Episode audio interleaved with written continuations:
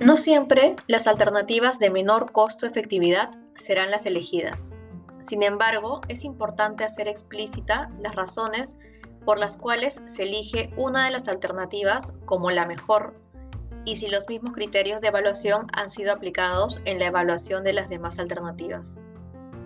Algunas preguntas que surgen al hacer los estudios de análisis costo-efectividad son ¿Cómo evaluar la solidez de los estudios de análisis costo-efectividad?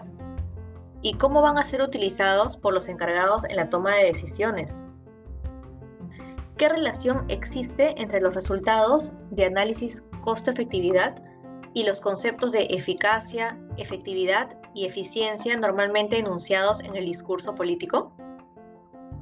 Cualquier decisión de asignación de recursos lleva implícito alguna valoración del mejor uso del recurso en función del costo de los recursos y de los beneficios o impacto de las acciones que han sido producidas con ese recurso.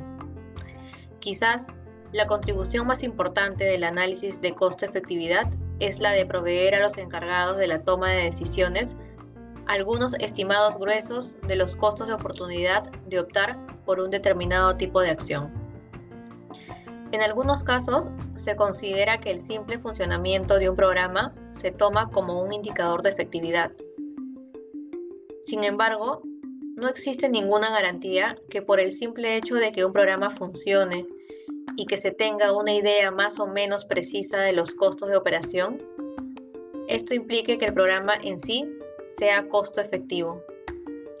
Es importante insistir que el concepto de costo-efectividad es un concepto relativo.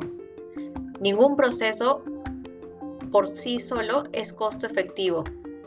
Aún en el caso que se haya logrado una reducción en los costos de operación, el énfasis del enfoque de costo-efectividad es en la estimación del costo de oportunidad del uso de los recursos, no en el cálculo de mayor o menor costo financiero de acciones alternativas de salud.